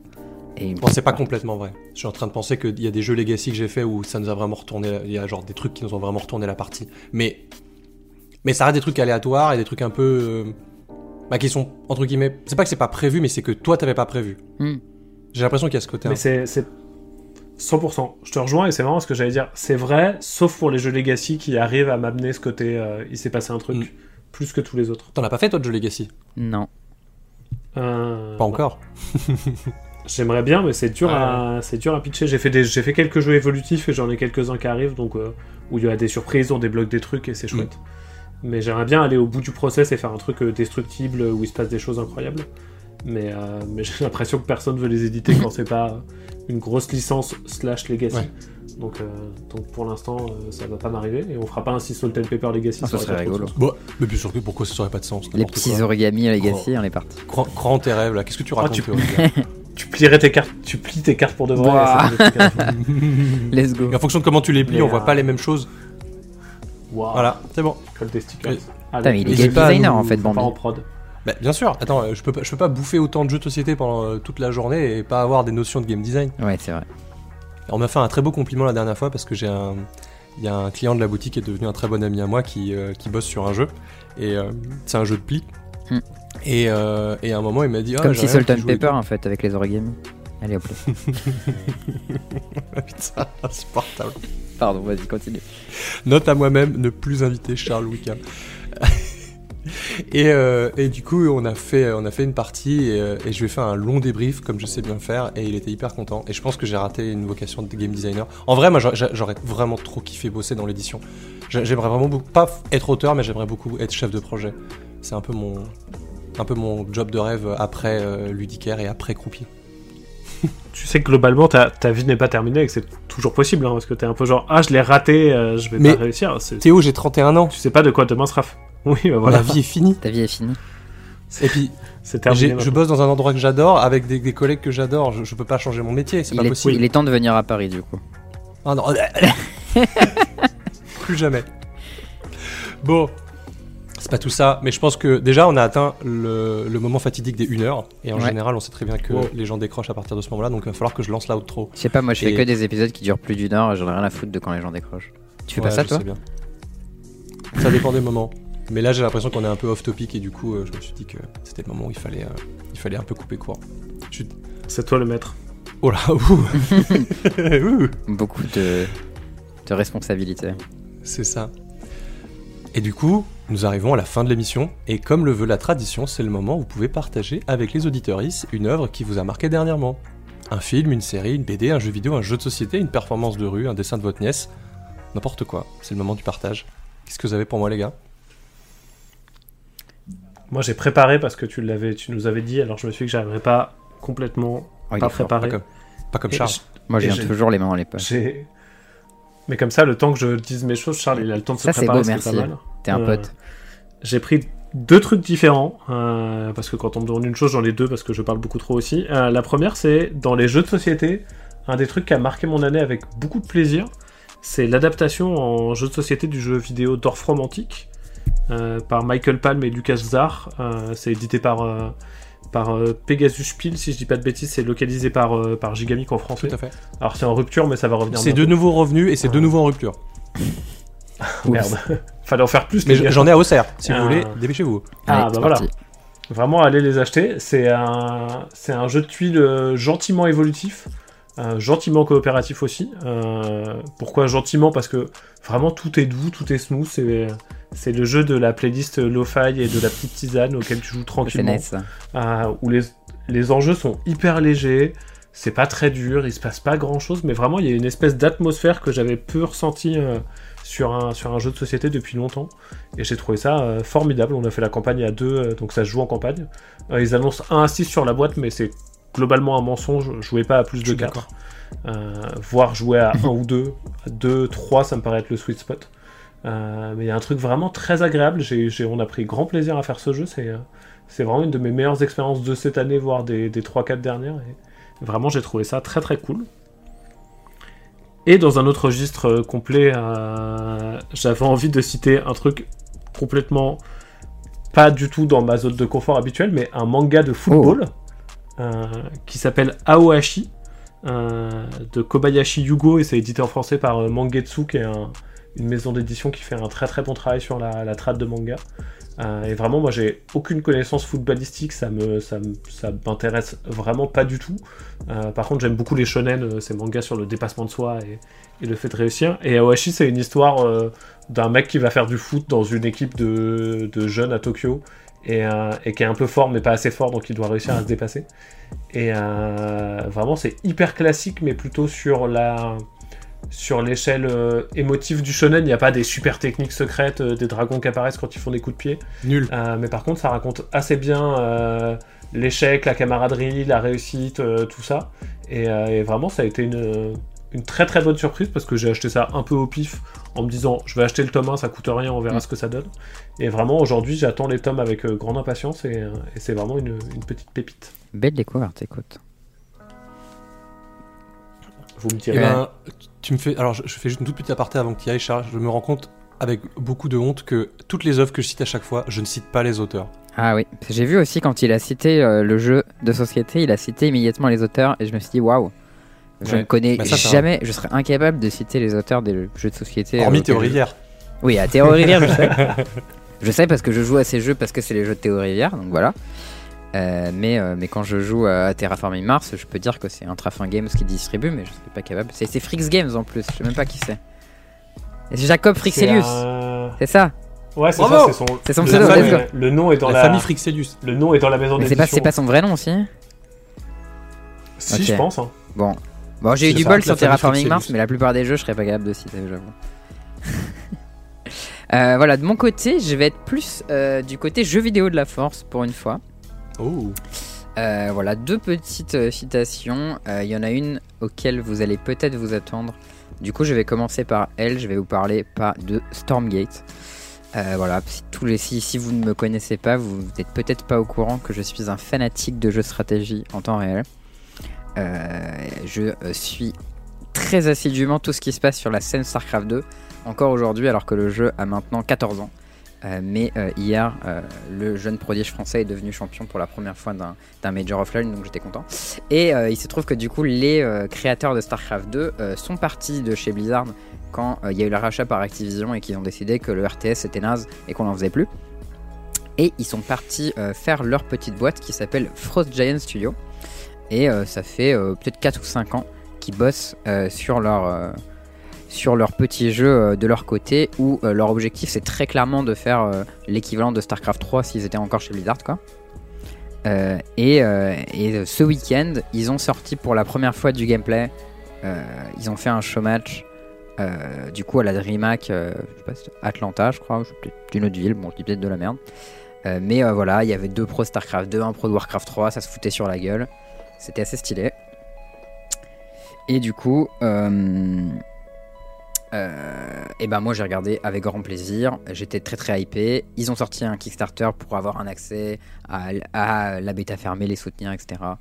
Euh, du coup, euh, du coup, voilà. Si vous êtes fan de Starcraft, de jeux stratégie, des jeux Vampire, de ce genre de choses, suivez ce projet parce que ça va être quelque chose de très gros et ça va être quelque chose de très beau. Ça c'est, c'est, ça a l'air bien. hein. J'espère que ça le sera. Franchement, Je- Je suis sur la, je suis sur la page du Kickstarter. C'est et- tellement ma némésis, Et les vraiment là. euh, ils ont fait euh, un million en, en une journée, je crois. Ouh. Voilà, ils sont à 1,4 million et il reste 44 Mm. jours. Ils ont 16 000 souscripteurs. euh, C'est Ouais. plutôt déjà une très C'est belle moins bien que Altered, mais c'est quand même un joli score. Allez J'avoue que pour le coup, si nous on fait ça, on est, on, on est mort et on met la clé sur la porte. Donc euh, on a intérêt à faire plus. Mais je, je le souhaite bien. Mais moi aussi, j'ai un autre petit truc parce que voilà, euh, je voulais pas faire le naze après Théo qui avait deux choses à dire. Euh, Ah, ma, Super, vous mettez la pression du coup. ma deuxième découverte, euh, c'est également un jeu vidéo. C'est un jeu d'exploration qui s'appelle Outer Wilds. Euh, ah yes. qu'un pote m'a montré. Euh, du coup, un peu par hasard, il a joué à ce jeu. Il m'a dit, mais gros, joue à ça, c'est une dinguerie, tu vas adorer. Et euh, c'est un truc un peu à mi-chemin entre euh, le jeu narratif et Kerbal Space Program. Donc, euh, il y a euh, voilà, de l'histoire, de la découverte et euh, de la physique aérospatiale, globalement. Ce qui était un cocktail qui m'a pas mal plu. Ça m'a donné envie d'y jouer. et franchement, c'est un jeu indé où graphiquement c'est vraiment très cool dans le style. L'histoire est bien foutue, c'est bien amené.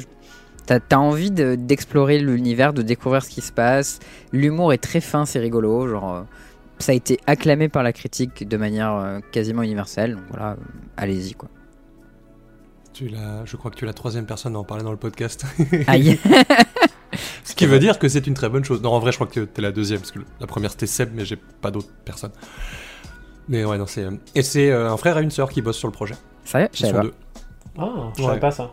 Dont j'ai pas le nom, évidemment, hein, parce que voilà, mais je sais qu'ils sont deux. Ah, faut que je le. Moi, je suis passé à côté. J'ai joué une heure et j'ai trouvé ça trop dur. La physique, j'arrivais pas. J'arrêtais pas d'exploser mon vaisseau. Ça Ah, mais il fallait jouer à ce Kerbal Space Program Et, avant euh, pour se préparer. Et ben, euh, Et je me suis dit, ok, il faut que je rejoue. Tout le monde dit que c'est un chef-d'œuvre. Et euh, à chaque fois, je le, je le relance pas. c'est une je- expérience vidéoludique qui est vraiment ouf. Ça ressemble à rien et technologiquement pour l'époque, c'était juste impressionnant. Parce que genre No Man's Sky, oulala, regardez, on fait des planètes, on peut aller dessus euh, sans, temps- sans temps de chargement, ok. Mais je trouve que Outer Wilds a réussi euh, une prouesse technologique pour l'époque euh, qui est vraiment. Enfin, c'est vraiment ouf, quoi. Le, le jeu est ouf. Et, et j'ai eu beaucoup de mal avec le déplacement tridimensionnel au début, parce que je suis une grosse merde aussi à ce genre de truc. Et je m'y suis fait très rapidement. Et en fait, il y a une touche magique Ouais. qui s'appelle la touche espace, qui Ouais, te permet de triche, stabiliser ton vaisseau. C'est de la triche, ça, de- c'est bon. Il y a que Ah, les non, qui jouent non, avec ça. là, laisse-moi le dire, laisse-moi le dire, laisse-moi le dire.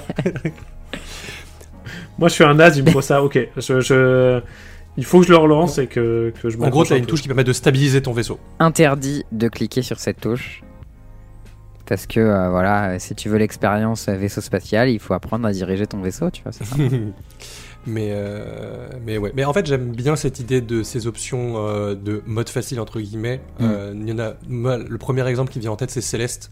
Parce que Céleste, trouve que l'histoire est vraiment super chouette. Et t'as le droit à un mode facile juste parce que t'as envie de faire le jeu, en fait. Et je me suis longtemps battu contre ça. Enfin, longtemps. Je me suis pas battu, mais. Enfin, en tout cas, dans mes arguments, je me suis longtemps battu en mode, mais non, c'est la vraie expérience pour les vrais gamers, les machins et tout. Mais ouais, mais en fait, en même temps, si t'as juste envie de profiter de l'histoire, Mais bah, oui, c'est un peu dommage en fait si tu passes à côté de ça. je, je disais ça, mais évidemment, c'est du troll. hein. Tout le monde joue au niveau qu'il veut. Moi, ça m'amuse de, de contrôler mon vaisseau à l'hardcore et de me, quand je me plante, je, je m'écrase et puis voilà. Mais en vrai, euh, faites ce qui vous fait plaisir. hein. Pas de jugement.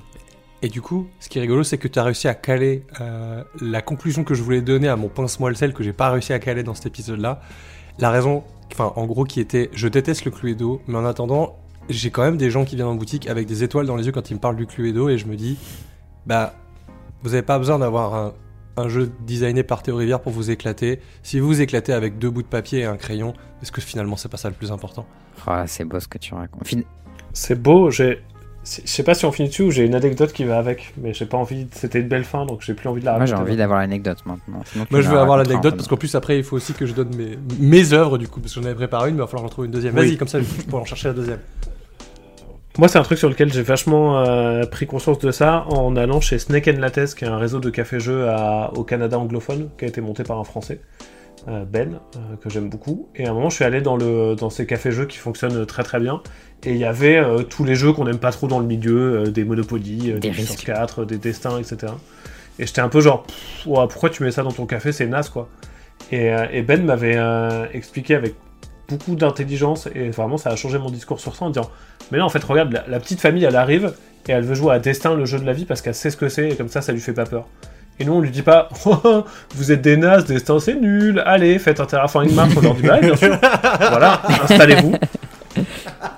Et la petite famille, elle se pose, elle joue à Destin, et à côté, il y a des gens qui jouent, euh, je sais pas, à Jungle Speed ou à Trio, et elle les regarde jouer, et elle se dit, putain, ils ont l'air de vachement plus s'amuser que nous, en fait. Et la fois d'après, ils reviennent, ils jouent à... Ah, ils jouent pas à Terraforming Mars toujours, mais ils jouent à Trio ou à, ou à Jungle Speed, et, euh, et là, on les a accrochés, et là, elles se disent, ok, le jeu de société contemporain, c'est génial, mais si on est dans un rapport de jugement tout de suite, euh, bah, c'est dur pour les gens qui découvrent un peu cet univers, donc euh, Mais ça m'a vachement, euh, vachement fait cogiter. Ouais, c'est- du gatekeeping en fait.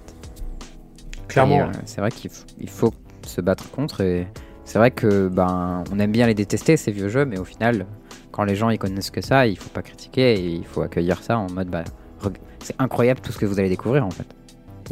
Il y, a- ce côté un peu euh, naïveté découverte qui est chouette. Moi, c'est une des raisons pour lesquelles on a. euh, on commande les Skate Joe par 48, euh, on commande des blancs manger coco, on commande des Times Up, des trucs dans le genre, parce que bah, il faut bien avoir des produits d'entrée entre guillemets pour, pour des joueurs qui ne connaissent absolument rien quoi.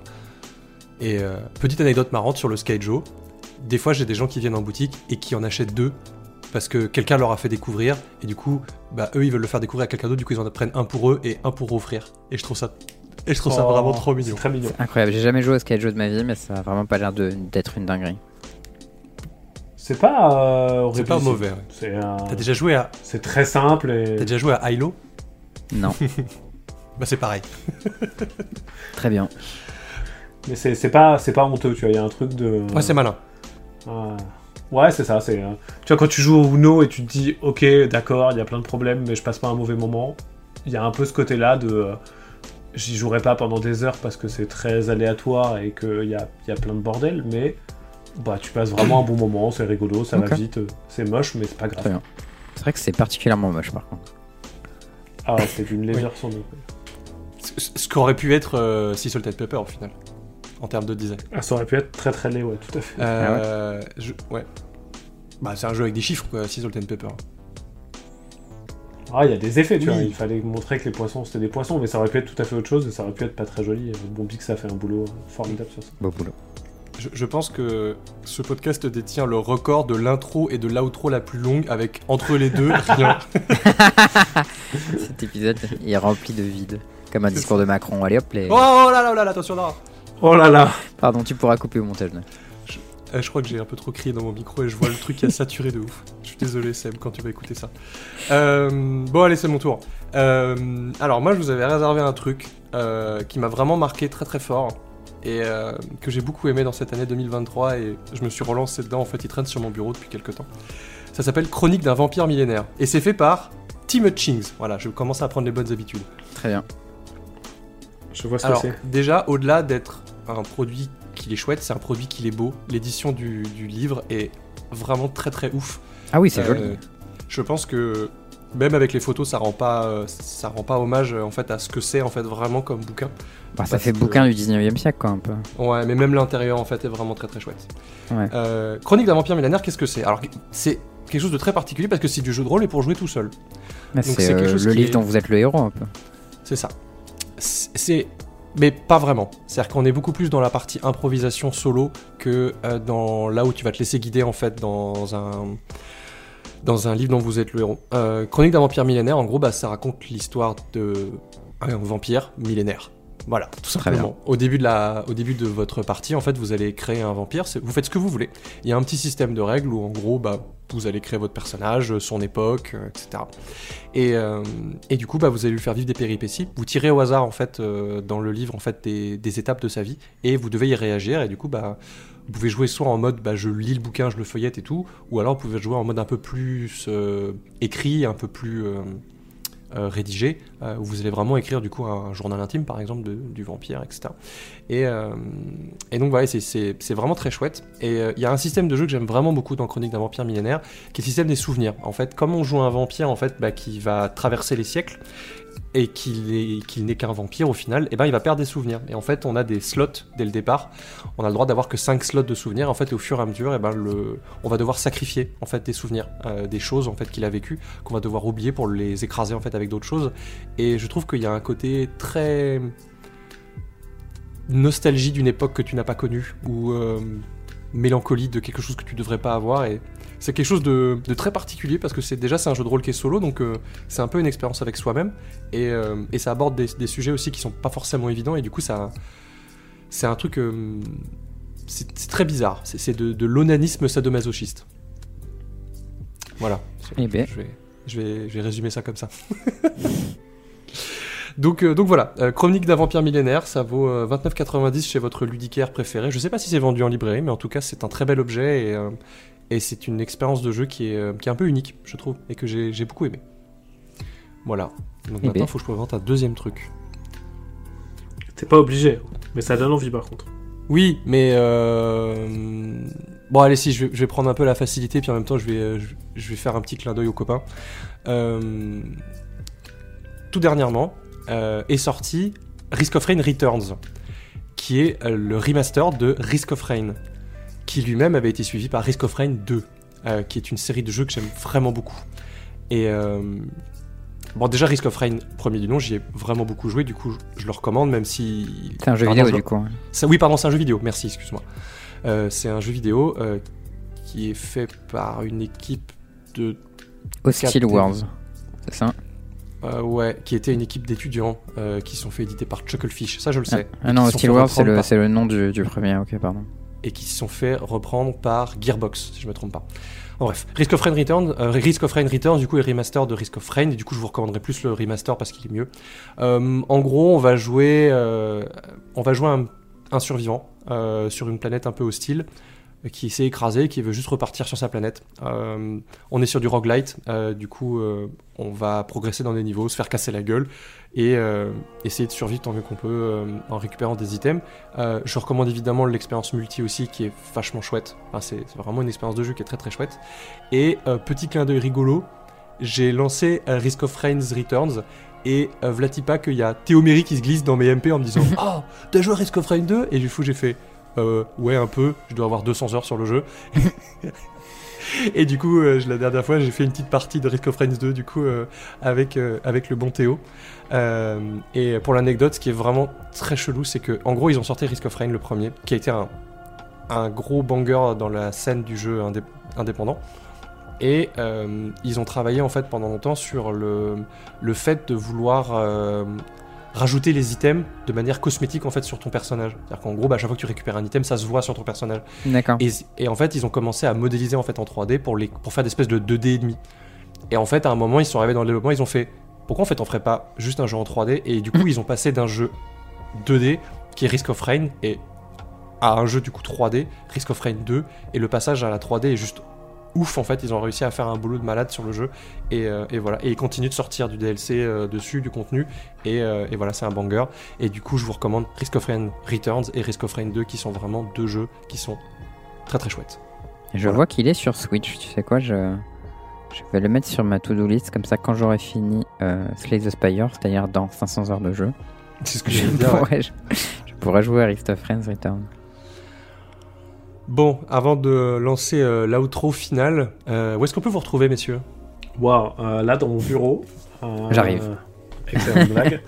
Euh, autrement sur internet. Euh, non, moi je suis plus actif sur euh, Twitter et Insta que partout ailleurs. Euh, J'essaye d'être un adulte responsable et d'aller sur euh, Fred, Blue Sky et les autres trucs qui sont pas euh, possédés par des milliardaires connards, mais, euh, mais j'avoue que c'est quand même sur Twitter que je m'amuse le plus pour l'instant. Euh, où je suis sous le pseudo Théo avec un H underscore Sacha. Euh, voilà.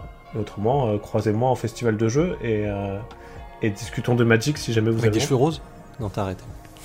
Avec, les avec cheveux. les cheveux. J'aurai la barbe rose à Cannes, parce que c'était un donation goal de mon live caritatif de cette année et il a été Je, atteint. je confirme, Euh. j'ai croisé Théo en festival à Essen avec les cheveux roses. Moi, je, Ils peuvent être euh, de toutes couleurs à tout moment. je ne fais que croiser Théo à chaque fois. J'ai jamais l'occasion de discuter avec toi. Ça... Sauf la fois où on a réussi à se croiser vite fait à Cannes et j'ai réussi à te remettre. Mais sinon, j'ai jamais réussi à, à prendre le temps de discuter avec toi. Ce qui me frustre énormément. C'est vrai que sur les festivals, c'est toujours Bah un peu ouais, dur. ouais. euh, Il y a toujours un truc de. C'est un peu la course. J'aimerais bien réussir à essayer de les faire un peu moins speedou, mais. euh, Mais entre les rendez-vous pour pitcher des nouveaux prototypes, euh, les quelques dédicaces et puis les moments de, de suite projet, c'est toujours un Eh peu bien, dur. mais- sache que tu es invité au prochain événement Commander qui, sera, qui aura lieu à Auxerre, Commander l'Assemblée 3. On n'a pas encore euh, exactement la date, ni le lieu, ni tous les tenants et les aboutissants, mais on est sûr qu'on va le faire. Donc, du coup, tu seras évidemment le bienvenu. Et il n'y aura pas d'éditeurs de jeux de société qui, te, qui s'arracheront, toi, pour te parler. Si tu veux venir, tu es le bienvenu. Et il y aura la piscine Écoute, de vrai, Bambi, crois que ça pourrait me chauffer. euh, hein. qui est aussi froide comme on l'a établi que l'océan euh, en Suède. En vrai, je crois que ça pourrait me chauffer maintenant que j'ai un deck et, euh, et j'aurais peut-être des Bobiland à ce moment-là. Donc, euh, Moi j'ai des Bobiland mais pas de deck, je peux venir aussi. Bah, bien, mais bien sûr, Charles, tu es toujours le bienvenu. En plus, il y aura mon Cube Unstable V4, je pense. Oh. Et donc, du coup, et donc, du Ça- coup vous... Ah, je fais une voiture avec, euh, avec Bandit et c'est parti. let's en go. fait. Let's go en fait. Ok, on en reparle. Bambi par contre il vient avec un camion tellement il a de matos. hein. Ah putain, oui, c'est vrai, c'est ouf ça. Il vient aussi avec Alvar. C'est vrai. On n'a plus de place. Où est-ce qu'on peut te retrouver, Charles? Euh, bah moi vous pouvez me retrouver également sur Twitter. euh, J'ai avec cru que dire également dans le, dans le bureau de également Théo. dans le, bu- dans le Dans bureau, Théo, bien sûr. Donc moi sur Twitter c'est at wickedfridge comme un euh, frigo maléfique bien sûr. Et euh, sinon vous pouvez me retrouver euh, sur internet sur les- le podcaster mage bien sûr, c'est assez facile à trouver. Et dans les salles de tournoi Magic en général. Mais pas cette fois-ci à Ghent parce que je suis pas qualifié. Voilà, parce que j'ai été trop nul. Je t'ai pas vu au Relic Fest. C'est vrai, parce qu'il y avait un autre tournoi en même temps, je crois. Ah bah oui, j'étais en train de faire du cube avec... euh, Ah bah oui Pour fêter le championnat du monde de Jean-Emmanuel Deprat, j'ai été invité à un week-end de cube, du coup je ne suis pas allé au Relic Fest. Non. Ah putain, Nox c'était tellement vénère. C'est genre à 20 km de chez lui. Enfin bref. Euh, je, voulais dire un truc intelligent, mais je sais plus ce que c'était. tu fais ça des fois, toi? Non. Ok. Du coup, c'est pour ça que j'ai dit oups. Moi, cet outro m'a rappelé que j'ai joué Pince Crâne à, mon tout pre- à ma toute première AP, du coup, comme c'était son brassier. Et que j'ai et que j'ai mal lu la carte et que j'ai donné plus un plus un à mes bêtes, je pense, les trois premières rondes. Apparemment, Mais c'est comme ça qu'aurait dû être designé la carte. hein. Le design original, c'était ça. C- c- Ouais. Ça aurait été un peu moins craqué et raté, Ouais. mais c'était quand même une belle carte, même en donnant plus un plus un.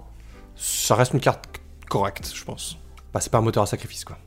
Non, mais c'est bon, je pense que je vais lancer l'outro. Je, je, vais, je vais jamais retrouver ce que je voulais dire.